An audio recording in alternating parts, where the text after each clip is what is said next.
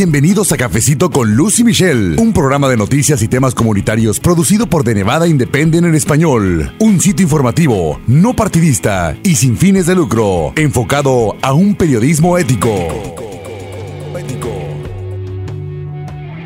Saludos, ¿cómo están? Soy Luz Gray, editora asociada con The Nevada Independent en español. Bienvenidos a un episodio más de este podcast que se llama Cafecito con Luz y Michelle. Muchas gracias por estar informándose con nosotros. Le voy a pedir que pase la voz para que más personas todavía se informen en nuestro idioma acerca de lo que pasa aquí en el estado de Plata. Y también si usted, bueno, pues vive fuera de los Estados Unidos, fuera de este estado, le agradecemos doblemente que se informe y nos escuche cada semana. De hecho, precisamente cada ocho días tenemos episodios nuevos, diferentes entrevistados y sobre todo el contenido de este programa se enfoca en temas comunitarios y desde luego noticias. En esta ocasión le voy a invitar a que escuche junto conmigo la entrevista que le realicé a Jessica Tavares. Ella es vocera del Distrito Regional para el Control de Inundaciones. Tuve la oportunidad de asistir a una conferencia de prensa donde autoridades locales, bajo el marco del vigésimo, digamos, aniversario de la gran inundación que ocurrió aquí en la ciudad de Las Vegas en 1999, hicieron un recuento de lo que pasó ese día. Y bueno, allí tuve la oportunidad entonces también de conversar con Jessica Tavares, con representantes del Departamento de Bomberos y también con una mamá y su hija, quienes me hablaron acerca de una nueva estrategia a través de un video que se conoce como de realidad virtual para concientizar a la población acerca de los peligros de una inundación que como decimos, bueno, pues esto puede ocurrir aquí en Las Vegas, aunque pensamos generalmente este es un desierto, cómo es que va a haber inundaciones. Bueno, pues de eso se trata el programa y por supuesto nos explican a detalle, nos llevan prácticamente de la mano acerca de en qué consiste este video muy realista, como digo, de lo que es una experiencia tratando de ganarle el paso al agua. Así que les invito a escuchar esta entrevista que realicé para nuestro programa de radio aquí en Las Vegas, Nevada. Vamos a escuchar. Gracias.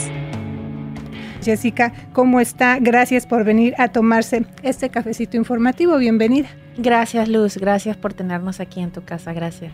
Bueno amigos, antes de que pasemos a describir esa experiencia virtual de la que les estoy pues comentando, vamos a hacer una especie así como de viaje en el tiempo para entender por qué las autoridades quieren que prestemos atención y acción acerca de las inundaciones. Y sí, yo sé que a lo mejor lo primero que se nos viene a la mente, o a lo mejor usted que nos escucha dice, oiga Luz, ¿cómo que inundaciones? Si estamos pues, en pleno desierto, hace mucho calor, ¿cómo que inundaciones en Las Vegas? Pues déjeme decirle que sí.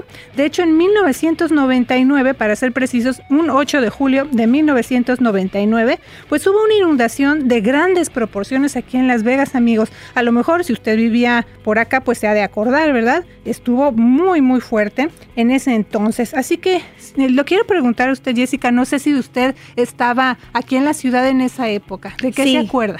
Sí, sí, claro. El, eh, como dijiste, el 8 de julio de 1999 sucedió una gran inundación aquí en nuestra ciudad. Este pasado lunes se le celebró el, vigésimo aniversario. Le llaman en inglés el 100 Year Flood porque nomás hay un 1% de que suceda de probabilidades y sucedió. La ciudad no estaba preparada para algo de esa magnitud. Hubieron más de 100 rescates ese día. Dos personas fallecieron debido a las inundaciones y no sé si recuerdan que un mobile home park se las llevó el agua. Prácticamente se las llevó el agua y la gente se quedó sin, sin dónde vivir. Entonces, eh, debido a la temporada monzónica que empieza desde julio a septiembre, siempre tenemos que tener mucho cuidado y, pues si es que empieza a llover, realmente tener cuidado en no cruzar calles inundadas. Así es. En mi caso, en este 1999, pues yo estaba en México, pero me acuerdo que llegó la noticia hasta allá, así que vi las imágenes muy impresionantes, yo la verdad no lo podía creer. Y como usted mencionó justo esta semana que pasó, pues el Distrito Regional para el Control de Inundaciones llevó a cabo una conferencia de prensa y ahí los representantes, por ejemplo, de los bomberos y de otras agencias nos recordaron que ese 8 de julio se cumplieron esos 20 años de esta gran inundación. Hablaron de lo que usted nos menciona, ¿verdad? De todos estos rescates y demás. Pero hay que entender cosas muy básicas, Jessica, para que el público pues eh, entienda esto, qué significa y cómo actuar. Que es, por ejemplo, una alerta de inundación repentina, que en inglés se llama flash flood warning, que luego oímos pip, pip, aquí en la radio o nos llegan alertas en el teléfono. Cuando vemos eso, ¿qué significa? Significa de que hay muchas probabilidades de que debido a la lluvia que puede venir, eh, puede empezar a inundar las calles. Entonces, al nosotros tener esa alerta, eh, estamos atentos a que puede haber una inundación y estar alertas y movernos en el sentido de que si vemos algo inundado, pues tenemos que buscar otra calle o otra manera para no pasar a través de las aguas. Eh, desgraciadamente el, el suelo de lo que es de Las Vegas este, no absorbe el agua es como que si estuviéramos en un gran tazón. Entonces las lluvias vienen desde las montañas y empieza a caer todo hasta en medio. Entonces al venir hasta en medio es como un bowl que tienes en la cocina y se va llenando y se va inundando. Es exactamente de la misma manera que sucede en Las Vegas. Y uno dice, pero si aquí ni llueve, las pocas veces que llueven de un momento a otro empiezan las pulgadas a subir y ya se inundó la calle.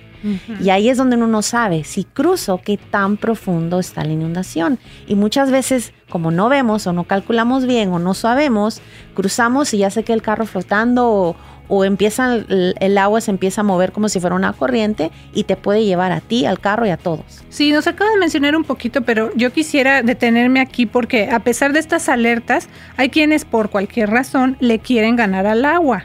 Y entonces en realidad termina siendo pues todo lo contrario, el agua es la que gana. Entonces las mismas autoridades dicen que eh, esto, el agua pues siempre gana, que que tener eso en cuenta. Y ya nos habló un poco de, estos peligros, pero tal vez como más detalle para crear conciencia, Jessica, aparte de que vamos a, hablar de esta experiencia virtual más adelante, pero por ejemplo yo hablaba con el vocero del departamento de bomberos y él me decía, Luz, es que otra, otra cuestión que la gente a lo mejor no toma mucho en cuenta es que sí tiene prisa, quiere llegar a un lugar, pero esas aguas vienen sucias vienen acarreando basura o aparte pueden estar contaminadas con alguna sustancia, porque estamos hablando de los autos, pero a lo mejor hay gente que también quiere decir, bueno, pues alcanzo a brincar, alcanzo a pasar, pero platíquenos de eso, de, todo lo que viene en el agua y de tener esa conciencia de, de lo que a lo mejor no se ve a simple vista, ¿no?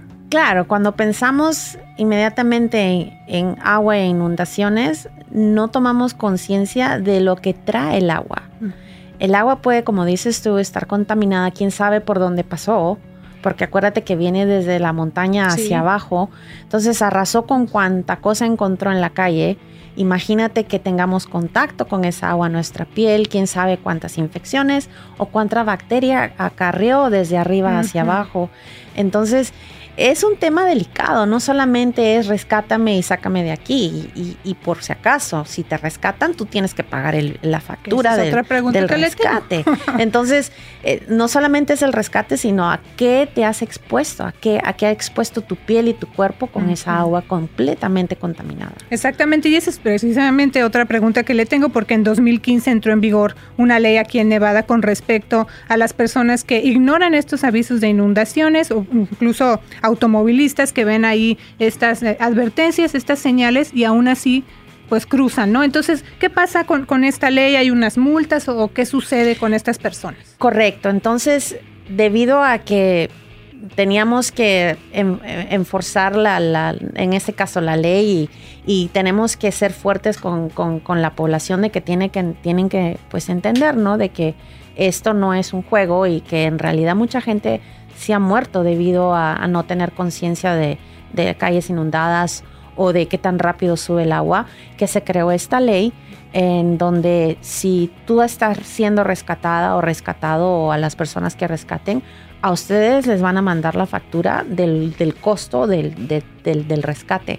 No es como antes de que eh, pues te rescatan y ahora paga el gobierno, no, ahora lo pagas tú. Entonces, tienes que tener conciencia de que no solamente puede afectarte físicamente, sino también puede afectar tu bolsillo. Claro, y, por supuesto siempre es el énfasis en, en cuidar la vida de las personas, eso siempre va a ser la prioridad, pero también en este sentido tomar conciencia es uno de los mensajes de las autoridades, pues cuando van, por ejemplo, los rescatistas, o sea, no es tan fácil llegar hasta esa área, aunque han cambiado muchas cosas, también eso ya lo publicamos, lo que nos dijeron, pero hay que tener conciencia sobre eso. Y también otra parte importante, ya que hablábamos de que pues el agua claro que atrae, ¿verdad? Nos llama la atención y más si no estamos acostumbrados a verla en esa cantidad. Eh, ya mencionamos, el suelo desértico no absorbe el agua tan fácilmente, por eso los niveles de agua suben tan rápido y pues se acumulan. Pero no nada más es en las calles, Jessica, sino también en los canales del desagüe y cuencas de retención. Pero esos lugares no son para que el público se meta a jugar, ni para que diga, ay, pues le dé curiosidad.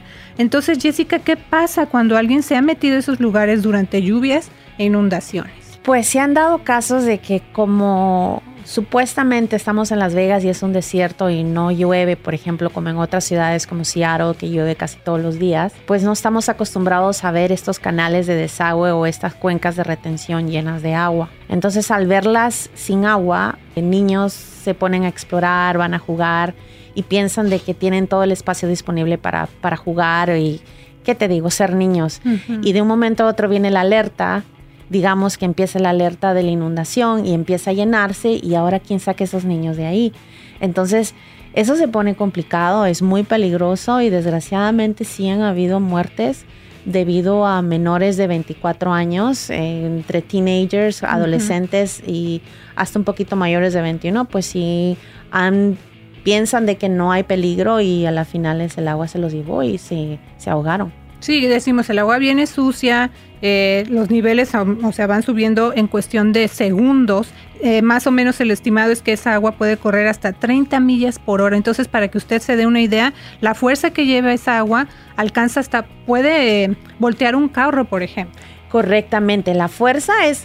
Es como que si estuviera uno en, un lago, en un mar, eso, eso no es gracia, es, es algo fuerte, serio, eh, como dices tú, es en contra de la salud, no sabe qué cosa tiene el agua y encima no puedes controlar tu cuerpo, ni el carro, ni nada. Eso voltea cualquier cosa de un momento a otro, entonces sí es muy peligroso. La peculiaridad también del tipo de lluvia que se genera, por ejemplo, aquí en el Valle de Las Vegas es que usted lo mencionaba, Jessica, es en cuestión de minutos. Claro, se ve que está nublado, pero cuando llueve, aparte, eh, por ejemplo, en esta inundación de 1999 estaban explicando las autoridades que, digamos, en un plazo cercano a las dos horas, o sea, no, ni siquiera hubo tiempo. Como mencionamos, sí, la ciudad no estaba lista, pero fue muy rápido. Entonces también eso hay que tomarlo en cuenta. Pensamos, es que a lo mejor venimos de otros lugares donde pues llueve, ya se sabe, ah, pues es la temporada, dura dos meses, llueve diario, pero aquí no. Exacto. Sí, el agua sube rápidamente. En esa época, pues obviamente no, no estábamos tan desarrollados como en, ese, en, ese, año. Eh, en menos de dos horas eso todo se inundó. Eh, por eso hubieron tantos rescates. El día de hoy el Distrito del Condado de Inundaciones ha avanzado mucho en sus proyectos y ya se han desarrollado más de 100 cuencas de retención y hay más de 650 millas de canales de desagüe ah, ya eh, terminados. Todavía nos falta, eh, estamos a un 75% de lo planeado y creen que en unos 25 años más se vaya a terminar todo. Entonces, mientras lleguemos a ese final, vamos a tener que tener mucho cuidado. Gracias a Dios estamos mejor que antes, pero no estamos todavía al 100%. Exactamente, y como he mencionado, nosotros pues también hemos mandado este mensaje cada año constantemente para la comunidad se han visto estos cambios, las mismas autoridades han dicho, ya como que los adultos empiezan a entender, ya tienen más conciencia de lo que está pasando pero pues también todavía queda algún trabajo por hacer y ese es la, otro punto que también quiero entonces que se haga énfasis, Jessica, porque estamos diciendo, bueno, en ese entonces no estaba lista la ciudad, ya pasaron algunos años, ¿por qué se sigue inundando tan feo? A lo mejor esa es la percepción de, del público que dice, bueno, entonces, ¿qué se está haciendo? O sea, si vuelve a suceder algo así, qué va a pasar con la ciudad, ¿no?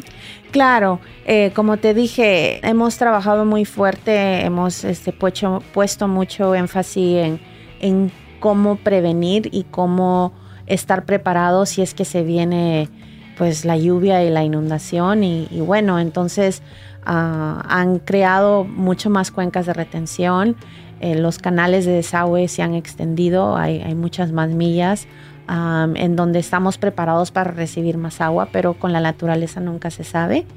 Entonces siempre hay que poner el énfasis y como dices tú, estar preparados, sobre todo entre julio y septiembre del año, de, porque es una etapa monzónica para, para nuestra ciudad de Las Vegas. Definitivamente. Y también, por ejemplo, tengo aquí algunos datos que nos proporciona el distrito.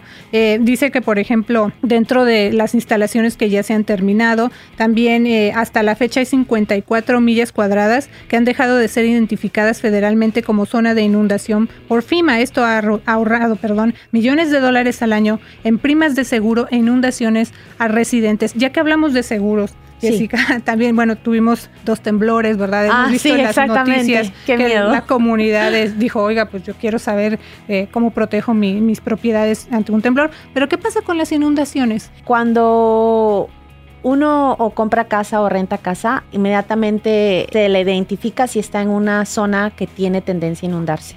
Inmediatamente uno puede llamar a una compañía de seguros y pedir una cuota a ver este cuánto saldría el, el, cubrir en caso de inundaciones. No todas las zonas son zonas de inundaciones, pero sí hay para poder asegurarse eso no viene con el con la aseguranza de la casa cuando uno la compra, eso es aparte. Exactamente. Entonces uno tiene que tener siempre cuidado de que si uno compra o renta casa o apartamento y está en una zona de inundaciones, tiene que estar asegurado. Perfecto. Al principio del programa le sugerí que si sus circunstancias se lo permiten y no va manejando, tenga su dispositivo móvil o computadora a la mano, ya que mi invitada pues nos va a ir narrando lo que pasa cuando un conductor decide tratar de ganarle al agua pues en una inundación. Así que bueno Jessica, usted ya tiene en sus manos, vamos a irle describiendo al auditorio, un visor de estos que se adaptan en los teléfonos celulares para que el usuario entonces tenga ahora sí que acceso a esta experiencia. Digamos, es ficticia, pero pues lo posiciona usted cuando lo está viendo como si estuviera dentro de un auto. Así que ya tiene mi invitada este visor en sus manos. Cuéntenos entonces qué es lo que está viendo esto de la realidad virtual es bastante real, la verdad, por, por falta de mejor palabra, pero eh, metes el teléfono dentro del visor o el Google Cardboard, ah, que lo puedes conseguir en Amazon si quieres, este, y realmente eh, tú eh, pasas la experiencia de que te estás manejando y en un momento a otro empieza la lluvia y, y de buenas a primeras inundó la calle y en eso ves que otro carro se empieza a voltear y sientes que el agua se está subiendo en tu carro, como si tú estuvieras en un carro manejando y, el, y tú sientes que el agua se está subiendo y que te vas a ahogar. Es una situación bastante difícil, ¿ah? Pone de nervios, ¿verdad? Sí, ya hasta nerviosita me puse. Las autoridades precisamente por eso, eh, usted lo dirá, que, viene representando entonces, es vocera del distrito de las inundaciones. Eh, esa experiencia entonces para que la gente no nada más digamos escuche o lea, sino que, como decimos, pone al, usuario como si estuviera dentro del auto y lo va llevando entonces por ese, esa circunstancia tan difícil de tratar de ganarle al agua y entonces es como si usted estuviera sentado en un auto que va cruzando una inundación. Exactamente. Lo que pasa es que ha sido bastante, ¿cómo se dice? No difícil, pero ah, enseñarle a la comunidad de tomar conciencia, sobre todo a las personas menores de 24 años, que tienen tendencia a así cruzar con calles inundadas, ¿no? me quiero detener ahí, Jessica, también, porque precisamente creo, que usted lo dirá, el objetivo principal de esta campaña, claro, es para todo el público, de todas las edades, adultos ya lo mencionamos, pero específicamente están eh, mandando este mensaje entonces a jóvenes de entre 16 y 24 años. Una de las razones, me explicaban las autoridades, es porque ellos nunca han presenciado una inundación en la vida real. Exactamente. Entonces, ¿qué mejor manera de llegar a estos jóvenes que tratando de, como ellos están en todos los videojuegos y realidades virtuales, entonces esta es la mejor manera para llegar a ellos y hacerles entender de que esto es real, que esto puede pasar. y, y, si te pones tú en el teléfono con el visor, te vas a dar cuenta que el agua se empieza a trepar. Es bastante este estresante.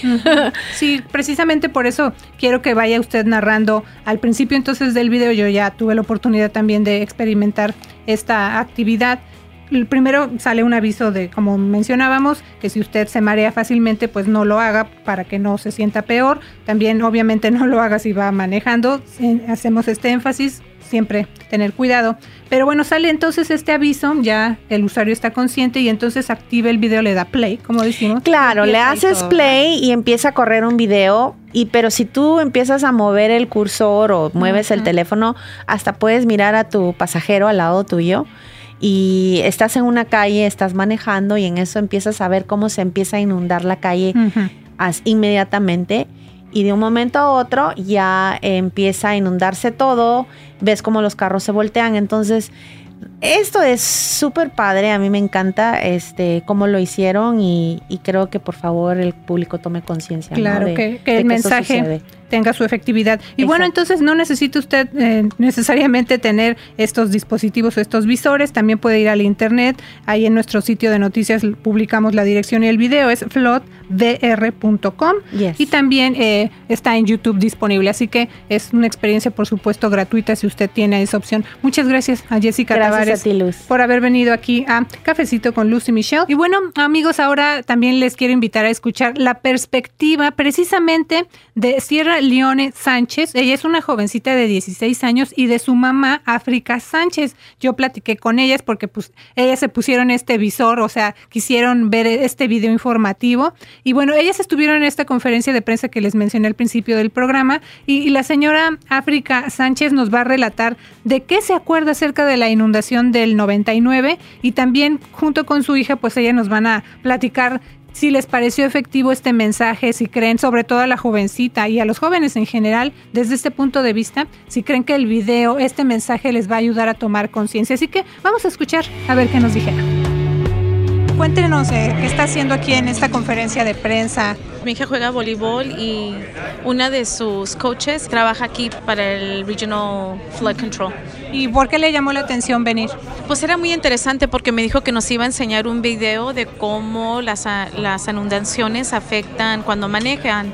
Y como mi hija está empezando a manejar, pensé que era algo importante que le podía beneficiar a ella también como de aprendizaje. ¿Cuánto tiempo lleva viviendo aquí en Las Vegas su familia? Uy, desde el 82. Y estaban desde luego haciendo referencia a este aniversario que se cumple de la inundación del 99, ¿verdad? ¿Estaba usted aquí en Las Vegas? Sabe, no estaba aquí en Las Vegas, pero de casualidad llegué por el aeropuerto ese día, julio 8 del, del 99, y estaba bien enojada porque no sabía por qué no llegaban por mí mi familia. Así que me esperé siete horas en el aeropuerto porque no podían llegar, por lo mismo de que había tanta agua y todo estaba, había tantas desviaciones, muchos carros parados. Esperé siete horas en el aeropuerto para que vinieran por mí. Nos están explicando que en ese entonces la ciudad no estaba preparada para algo así. Entonces, ¿qué pensó cuando le dijeron? Pues es porque está inundado. Eran, eran otros tiempos en el 99. Yo creo que todavía no, eh, lo de los celulares no eran tan... tenían, yo, yo que me acuerdo todavía no tenía, así que en el 99 todavía no tenía celular, así que estás ahí en el aeropuerto tratando de llamar por una línea telefónica y como estaban en camino al aeropuerto tampoco, no había manera de comunicarte así que la ansiedad de que pues qué pasó, qué pasó, no te lo esperabas, de que, que, fuera así tan impactante como fue ese día. Y ahora, bueno, ustedes ya vieron esta nueva experiencia virtual de la que nos están informando. ¿En qué consiste para que las personas que están escuchando el programa pues sepan, no? Ajá, se pone, es como el teléfono, ya sabes que te pones el teléfono y te cubre todos tus ojos, pero lo puedes ver de todos ángulos. Puedes dar una vuelta completamente y puedes ver eh, atrás de ti del carro, abajo del carro, para arriba. Ah, es de 360 grados, no te da límite, que y esa parte fue lo que fue un poco increíble e impactante. ¿Qué pasa? Que la corriente se lleva al carro, ves a muchos carros parados, no pueden bajar las ventanas del carro y eh, como que ya se ponen en pánico, ¿no? Se va metiendo el agua y ya por fin llega un helicóptero y viene y los, y los saca. Nos están también haciendo el énfasis las autoridades en que los jóvenes, como el caso de su hija, pues no han presenciado una inundación de la magnitud de la de 1999. Usted como mamá, ¿qué piensa de estos esfuerzos que están haciendo? Haciendo las autoridades para que los jóvenes tomen conciencia? Pues es bien importante porque también al final del video te, te, explica de que no se ocupa mucha agua para que pierdas control de tu carro. Así que sí es muy importante de pensar en las consecuencias de que pueden ver, especialmente cuando no tienes tanta experiencia manejando. Tú no has visto antes una inundación, ¿verdad? No. ¿Qué piensas de eso que viste? ¿Me lo puedes decir en inglés? Oh, okay. Um, just from the water rising, you were like scared and you didn't know what to do in that moment because the car was just, it just, it inalterable, so it, you couldn't you couldn't do anything, you couldn't get out. So it was really scary for me to see that because in that instant, like you can you can potentially die from just not knowing. Y dice que bueno, cuando tú viste este video, lo que te llamó la atención es eso, cómo iba subiendo el agua tan rápido y cómo el auto quedó sin poderse mover, o sea, inoperable, ¿verdad? Sí. ¿Y tú crees que lo que están explicando todas estas autoridades para ustedes, especialmente los jóvenes, les va a ayudar? ¿Tú, tú sí sientes que ese mensaje es efectivo o no? Yes, I do believe that it would help us a lot just knowing and just realizing how like it can be very scary and it would teach us a lot like okay, you can't uh, go through flash floods. Um, I think it would really help us to know that and yeah. Dice que sí, ella piensa que esta nueva información que les están dando a los jóvenes sí les va a ayudar para tomar conciencia de no manejar en zonas inundadas y porque puede ser un peligro potencial y también potencial para la vida, ¿verdad? Sí. Entonces, si lo tienes muy claro, si te sirvió este mensaje. Sí, sí. Gracias por seguir escuchando Cafecito con Lucy Michelle. Y bien amigos, ahora nos vamos a la línea telefónica para escuchar el reporte semanal de la otra voz de este cafecito, mi colega Michelle Indels, quien nos tiene pues lo más reciente acerca de la ley de cuidado de salud asequible, conocida popularmente como Obamacare. Saludos Michelle. Y bueno, pues platícanos entonces, infórmanos por qué este tema vuelve a ocupar un lugar prominente. Hola Luz y saludos a todos. Sí, la ley de cuidado de salud asequible, quien entró en vigor durante la administración del presidente Obama, desde un principio fue criticada principalmente por los republicanos. Y cuando Donald Trump estaba haciendo campaña para la presidencia, dijo que no estaba de acuerdo. Cuando resultó electo, siguió con esa postura y desde entonces ha dicho que quiere eliminar esa ley. Pero la noticia ahora es que tres jueces de una corte de apelaciones en Louisiana escucharon este martes argumentos acerca de la validez de Obamacare después de que en diciembre pasado un juez de Texas consideró que es ilegal el llamado mandato individual que obligaba a tener un seguro o pagar una multa. Y bueno, eso es así a grandes rasgos, amigos, pero hay que recordar que esta ley de cuidado de salud asequible sigue vigente, o sea, esta no ha cambiado, sigue vigente esta ley, aunque sí se eliminó ese mandato individual. Ahora, los republicanos siguen firmes en su argumento de querer desmantelar o eliminar esta ley, mientras que los demócratas pues están luchando porque esta ley permanezca. También hay que mencionar que dos de esos jueces son republicanos y uno es demócrata. Entonces, ¿cómo ha quedado el panorama para la ley de cuidado de salud? Salud asequible, Michelle, después de la audiencia del martes? Sí, los, los jueces no emitieron una resolución, pero lo que vamos a seguir muy de cerca la decisión que se llegue a tomar a que aún está pendiente. Es importante tener en cuenta que a pesar de los debates en los cortes, esta ley sigue vigente. Así es, esta ley sigue vigente. Ahora, en caso de que se llegara a eliminar esta ley, ¿qué pasaría con el sistema de salud aquí en el país, Michelle? Si los, algunos estimados indican que el seguro de salud para 20 millones de personas y también las protecciones para quienes tienen condiciones de salud preexistentes quedarían en peligro de perder cobertura. También se terminarían los subsidios o incentivos federales para quienes compran seguros privados a través del gobierno. Eso es importante para, para costear esos seguros que son muy caros. Ah, otra consecuencia sería que las compañías de seguros ya no tendrían que dar cobertura hasta los 26 años para jóvenes que están asegurados bajo el plan de sus padres. Es un punto muy popular entre familias. Ese es el panorama hasta el momento, pero como mencionaste, vamos a seguir de cerca lo que decida la Corte con respecto de la ley de cuidado de salud asequible o Obamacare. Así es. Entonces es muy importante que usted se mantenga informado porque estamos hablando de el impacto que viene el sistema de salud en todo el país. Entonces hay que ver qué es lo que van a decidir estos jueces. Decimos este esfuerzo de esta administración por querer eliminar esta ley y bueno, si esto sucede, las consecuencias que habría. Así que muy pendientes con más información y Michelle, pues muchas gracias por tu reporte. Gracias y saludos a todos. Y por supuesto, siempre agradecidas con usted que nos escucha cada semana aquí en Cafecito con Luz y Michelle, su programa de noticias y temas comunitarios. Mi nombre es Luz Gray, editora asociada con De Nevada Independiente en Español, nuestro estado, nuestras noticias, nuestra voz. Gracias por habernos acompañado a una emisión más de Cafecito con Luz y Michelle. Un programa de noticias y temas comunitarios producido por The Nevada Independent en español. Un sitio informativo, no partidista y sin fines de lucro, enfocado a un periodismo ético. De Nevada Independent en español. Nuestro estado, nuestras noticias, nuestra, voz.